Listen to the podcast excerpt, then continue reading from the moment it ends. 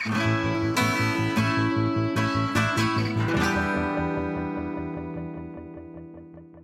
привет! Это подкаст «Давай голосом», в котором мы слушаем лучшие журналистские расследования и репортажи о России. Мы делаем этот подкаст вместе с премией «Редколлегия». Материалы отобраны экспертами «Редколлегия». Авторы текстов вошли в список претендентов на присуждение премии.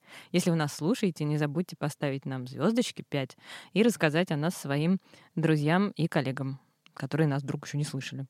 Меня зовут Олеся Герсименко, я специальный корреспондент русской службы BBC. Меня зовут Настя Лотарева, я главный редактор портала «Такие дела». И сегодня у нас в гостях Илья Барабанов, тоже специальный корреспондент русской службы BBC. Привет, Илья. Добрый день, коллеги. Мы с, э, в частности, военным спецкором Ильей Барабановым будем сегодня обсуждать текст, который называется «Пацифисты на ковидном фронте», издание «Спектр пресс», который написал Дмитрий Ребров. А, он об альтернативной службе в России, которая в этом году так случилось, что э, привела многих молодых людей, выбравших альтернативную службу, в красную зону ковид-госпиталей. А, Настя, интересно было читать? Я поняла, читая этот текст, что я вообще не помню больших текстов про альтернативную э, гражданскую службу. Мне кажется, что главная ценность э, текста именно в этом. Даже не столько в красной зоне, это, наверное, намеренная актуализация.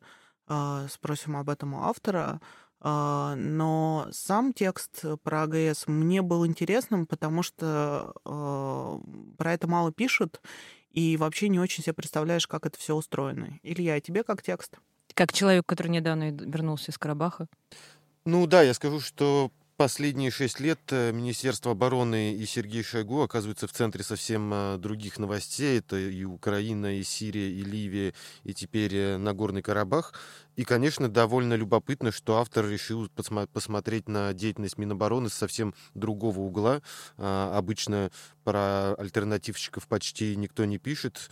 Забавно, что история оказалась актуализирована ковидом. Ну и как минимум у, у этого текста, мне кажется, есть, э, может быть, одно большое положительное последствие, потому что если больше молодых людей узнает о том, что, оказывается, можно не идти в армию, а можно отслужить альтернативно, то может быть, со временем этих альтернативщиков э, станет значительно больше. Сейчас, насколько я понимаю, это не более там тысячи человек в год по стране. Ну, я думаю, нам Дима об этом еще подробнее расскажет. Давайте послушаем текст. Его читает Алевтина Пугач.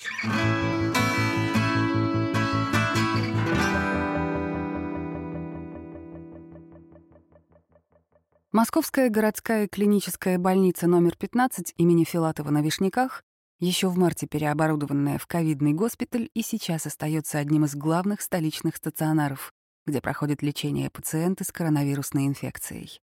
2700 сотрудников, три корпуса. Если двигаться от станции метро Выхина на северо-восток, через полтора километра за жиденькой порослью облетевших лип и решетчатым забором видны его серые многоэтажные здания. Инстаграм госпиталя публикует ежедневные сводки.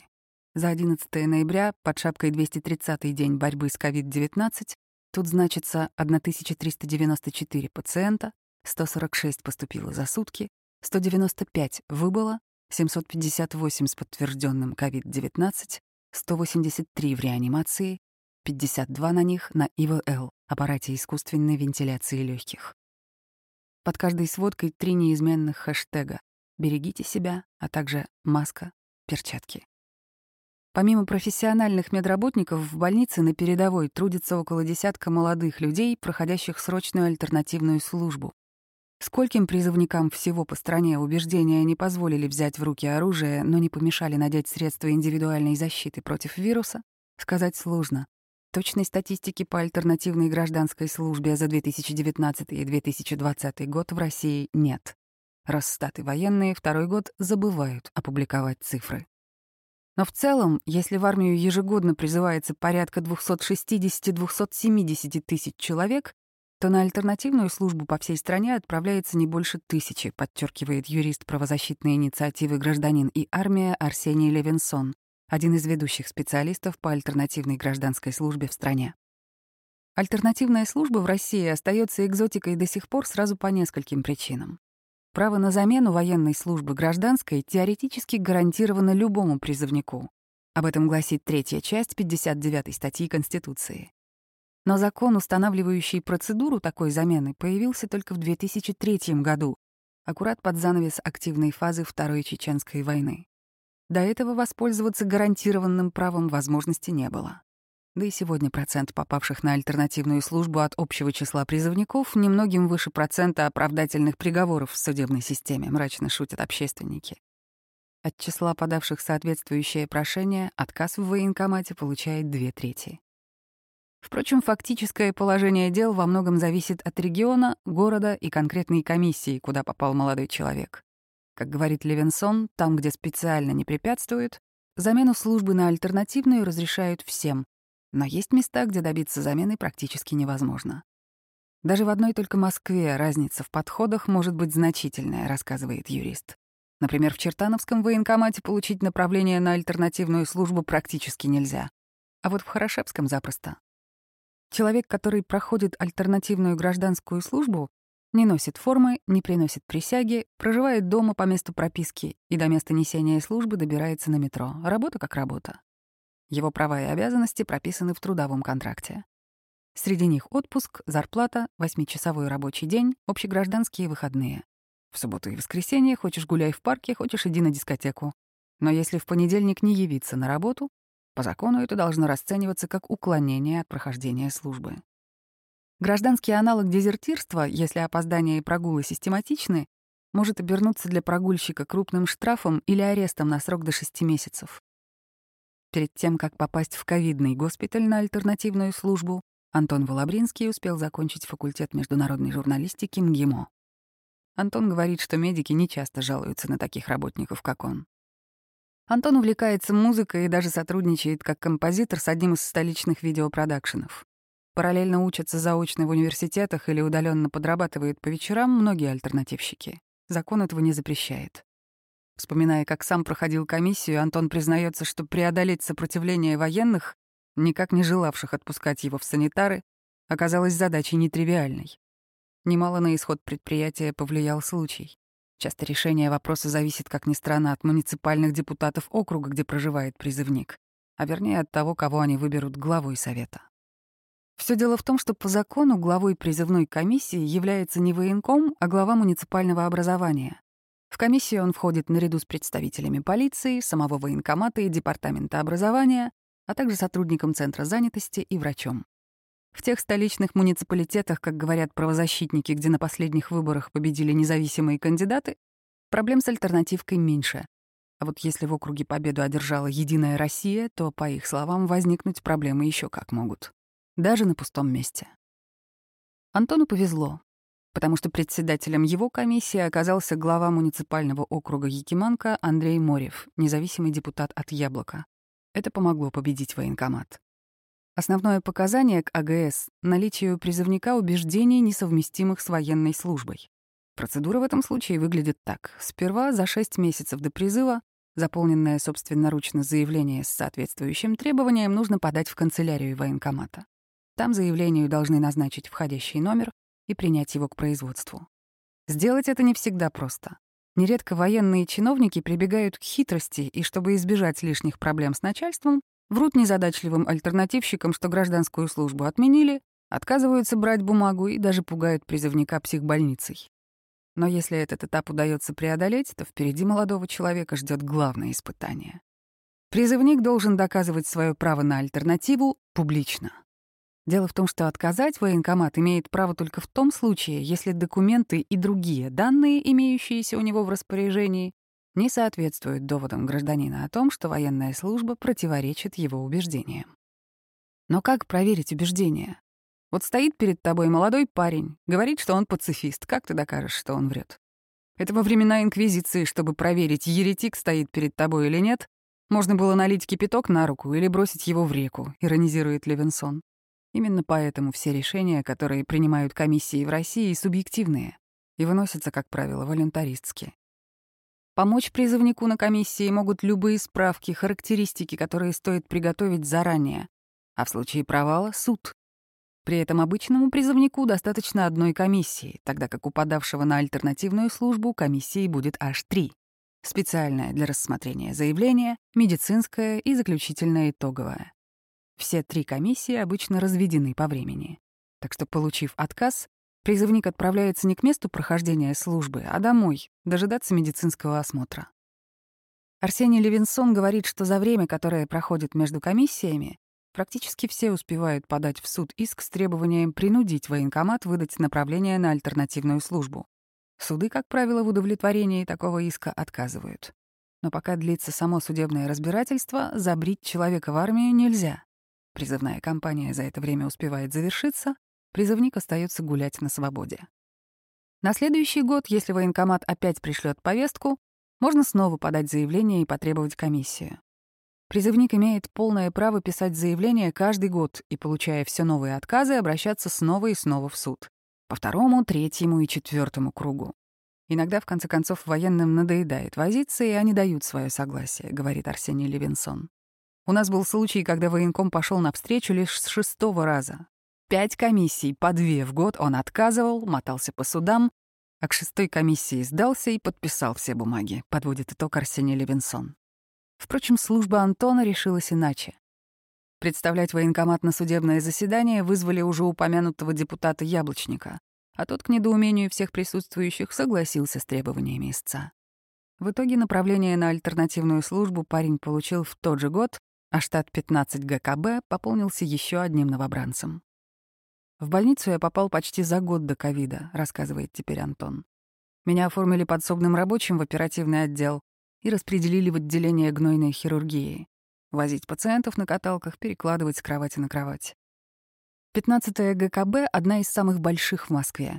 Ее огромная территория тянется от Вишняковской до самого МКАДа. Серая двенадцатиэтажная высотка — главный корпус. Гнойная хирургия расположена именно здесь, на самом верхнем, двенадцатом этаже. Если подняться туда на лифте, сразу от дверей вы попадете в длинный коридор, давно не видевший ремонта. Вдоль него двери. Это палаты. Чисто и мрачно, резюмирует Антон первые впечатления. По факту это одно из самых тяжелых мест во всей больнице. Вольно-наемные работники в такие отделения стараются не идти. Пациенты тяжелые, много наркопотребителей и бездомных, да и люди лежат с не самыми приятными заболеваниями. Запах — это главное, к чему после МГИМО было сложно привыкнуть, рассказывает Антон. Как пахнет гангрена? Это разлагающаяся человеческая плоть. Человек еще жив, но мясо гниет. Гангрена пахнет как труп. И признается, первые дни меня постоянно мутило. Впрочем, распределили врачи новобранца туда не со зла. Альтернативщиков, как правило, устраивают только в те подразделения, где не хватает персонала. И обычно это не самые приятные места. Персонал, с которым пришлось общаться, в основном женщины-санитарки из провинции, с тяжелой судьбой, приняли они Антона неплохо. Про таких говорят, что коня на скаку остановит, говорит Антон. Но почему в армию не пошел, не спрашивали ни меня, ни второго альтернативщика. Мы же все таки помогать пришли. Только одна все время недоумевала. А зачем ты вообще на эту службу пошел? Взятку ведь в военкомате дать проще. Всего срочников в больнице к тому времени было девять, и все девять весной, когда госпиталь перепрофилировали под COVID-19, оказался в красной зоне. Первые месяцы больница захлебывалась, тонула в пациентах, принимать приходилось по 300 человек в день. Так что развозить из приемного по отделениям больных было просто некому. Чуть позже их число стало снижаться, но привозить стали только тяжелых, вспоминает Антон. Нам всем выдали СИЗы, смены стали, как и у врачей, сутки. Первое время работать было невозможно. Костюм практически не дышит, воздух из него не выходит. На лице респиратор, выйти в туалет можно лишь раз в 6 часов. Уже через полчаса работы очки на лице потеют, а конденсат изнутри начинает стекать по стеклу каплями.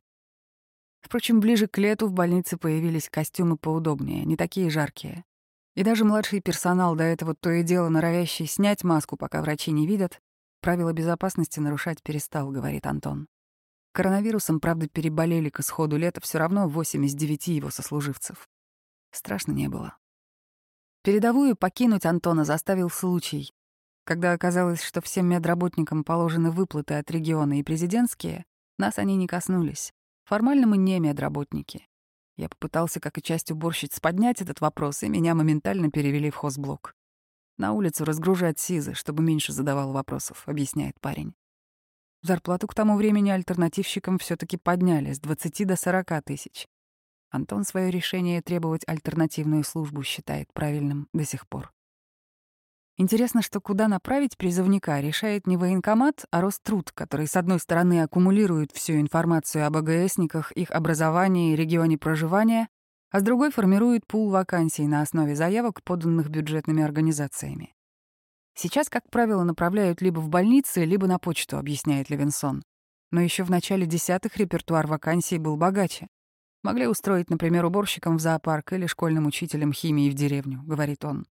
Кое-кто попал даже смотрителем в театральный музей имени Бахрушина. Были и непростые случаи.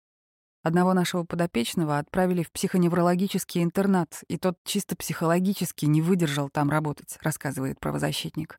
В итоге мы добились его перевода в матросскую тишину санитарным инструктором, а после и вовсе комиссовали. Проблема малочисленности призывников, которые умудряются добиться альтернативной службы, по мнению Левинсона, заключается еще и в том, что вокруг альтернативной службы Остается много мифов. Принято считать, что если напишешь заявление, то военкомат тебя все равно призовет, но отомстит и направит в самую плохую часть. А еще призывники часто вообще не знают, что у них есть опция альтернативной службы. Пандемия коронавируса показала, что иногда призывники, выбравшие альтернативную службу, могут принести Родине заметно больше пользы, чем их сверстники, отправившиеся в казармы. Но в перспективе добиться альтернативной службы может стать еще труднее, чем сейчас, с сожалением подытоживает правозащитник. В марте этого года ЕСПЧ впервые отказал в иске россиянину, чье право на альтернативную службу нарушил военкомат.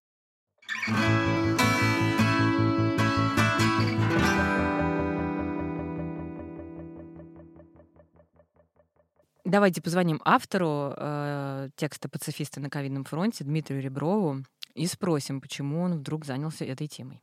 А, привет, Дмитрий. Это подкаст «Давай голосом». Олеся, Настя и Илья. Здравствуйте. Всем привет. Привет, Дим, давай я начну. Э, у меня первый будет такой вопрос. А почему вообще сейчас, в 2020 году, ты решил обратиться к теме альтернативной службы? И, ну, нет, я согласен, что эта тема интересная и, там, и, и важная, но не, не считаешь ли ты, что надо было тогда просто концентрироваться именно на альтернативщиках и как, как они вообще решают свои проблемы с армией, и не перемешивать к этому еще и ковид? Ага, я объясняю. А, значит, а, история с альтернативщиками, она, в общем, достаточно такая, а, как бы, ну, плюс-минус альтернативная служба появилась так, чтобы она уже начала работать примерно с середины нулевых. И потихоньку об этом журналисты пишут очень вяленько, но э, в основном про альтернативную службу, про то, что она, возможно, существует и доступна, никто не знает, как она устроена, как ее добиваются, как в ней отказывают. Вот. Но в этом году случилось качественное изменение. Соответственно, почему эта тема стала вдруг интересна? Потому что, как правило, э, люди, которые даже тот, кто в армии не служил, смотрят на альтернативу как на таких косарей, значит, тех, кто э, решил откосить от сложной, сложной тяжелой э, службы в армии военной, э, хочет как-то по -по поудобнее устроиться, наверное, там чего-то боится, и вот они, значит, такие э, такие типа вроде как дезертиры, полудезертиры, да, себе тепленькое местечко пытаются под предлогом Э, убеждений э, найти. В красной зоне. Такое, в такое стихи, стихийное отношение к э, альтернативщикам. В этом году изменилось многое. В этом году передовая и фронт находятся не, не там, где окопы, автоматы, самолеты и казармы, а передовая находится в больницах, в ковидных госпиталях. Условно говоря, много раз уже все сравнивали в эту, эту эпидемию с э, войной по той силе, как она э, разрушила нашу повседневность привычную, да, но вот сейчас на самом деле фронт, он там, в больницах. И, э, как ни странно, вот эти ребята, которых обыватель часто считал какими-то такими полууклонистами или трусами, вот они оказались на передовой вот этого ковидного фронта. И поэтому это стало безумно интересно, и решил про это сделать отдельный текст. А мы понимаем статистику, то есть сколько народу из альтернативщиков э, попали в красные зоны или просто в ковид-госпитали? Можно как-то Ну, а, ситуация там такая. Вообще а, альтернативщиков в России очень немного. Это где-то там возле тысячи человек в год, да, по сравнению с огромным-огромным армейским призывом. А, но поскольку мы знаем, куда в принципе они попадают, мы можем сказать, что вот 50% альтернативщиков попадают служить а, на Почту России, как это не, нелепо и смешно звучит, но вот Почта России – одно из тех мест, куда примерно половина попадает.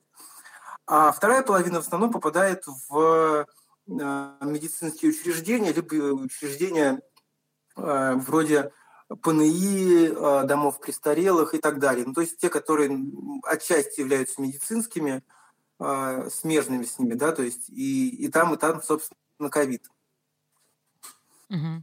А как вы эту конкретную историю нашли? Ага, ну я писал про, про что-то другое текст, и мне случайно подвернулась э, э, спикер совсем по другому вопросу. Юрист Арсений Левинсон вспомнил, что вот у него есть кейсы ребят, которые, э, которые э, получили вот этот Э, альтернативную службу, он им помогает ее получать, потому что часто, в общем, требуется поддержка.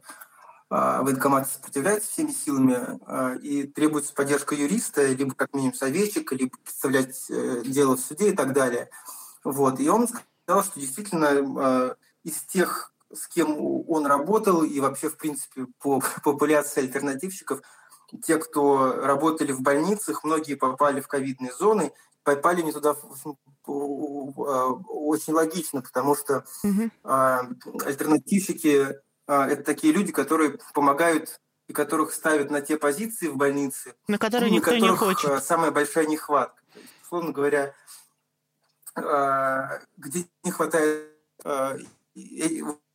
нужно заткнуть кем-то, кто пришел по альтернативной службе работать в больницу а в марте, апреле, мае случилась эпидемия, и э, не хватало раб- рук рабочих возить талки и так далее, и так далее. В первую очередь э, в приемных, приемных э, покоях вот этих значит, ковидных государственных больниц крупных, переформатированных под ковидные госпитали. А скажите, а у них есть вообще право выбора? Вот если я выбираю альтернативную службу, а мне говорят, ну вот э, почта, почтальон.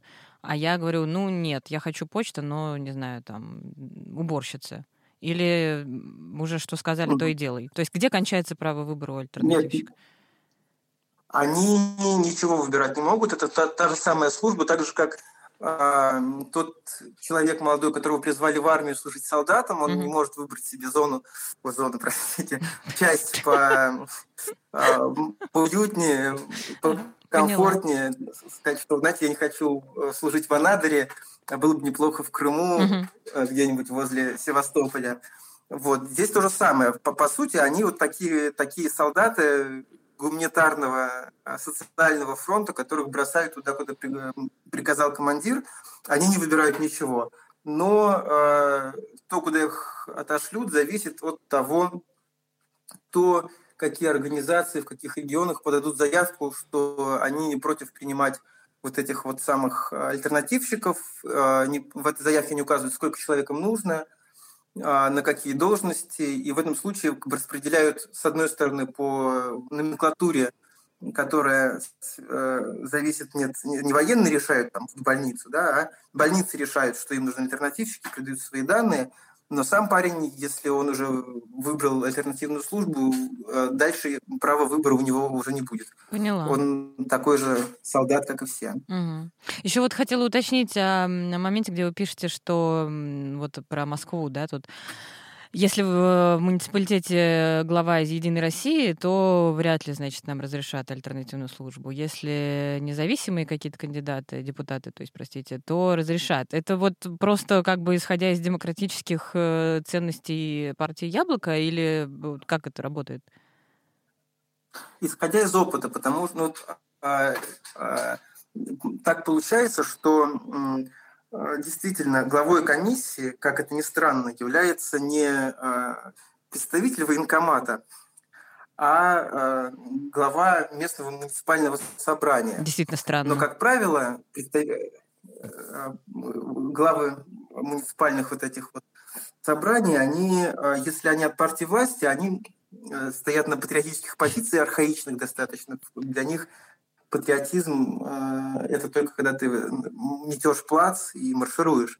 Вот. А независимые депутаты московские, как правило, относятся с пониманием к альтернативной службе, и э, ожидать, что такой депутат станет на сторону призывника и будет голосовать на комиссии за то, что ему предоставить э, альтернативную службу, вероятность гораздо больше.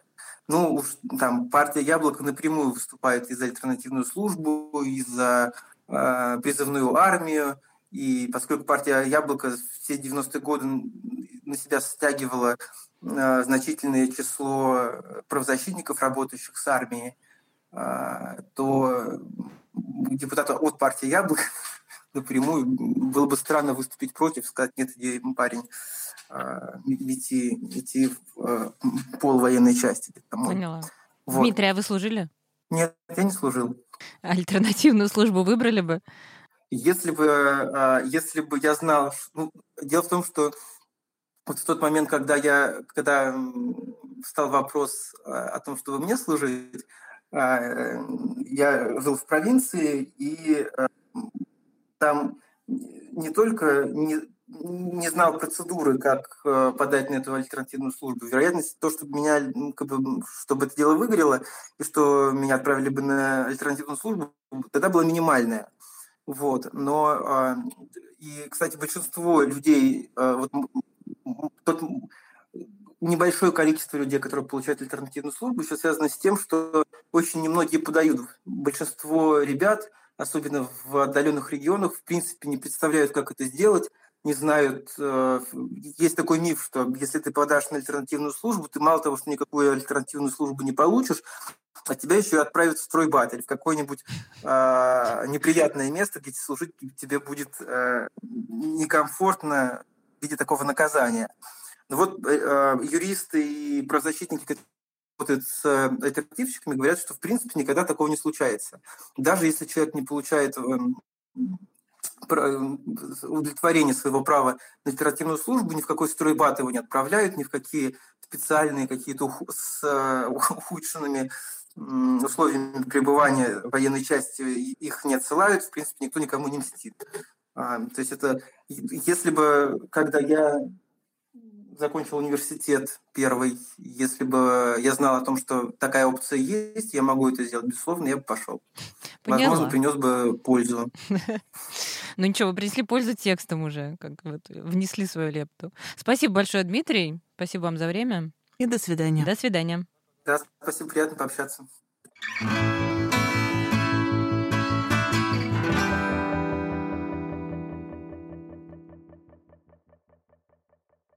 Вот э, я не знала, я думала, что альтернативная служба, она не, такая принудительная, как а, обычная служба. И я думала, что еще и у них как-то есть возможность выбирать у этих молодых людей. Там почта, ковид или, не знаю, уборка улиц.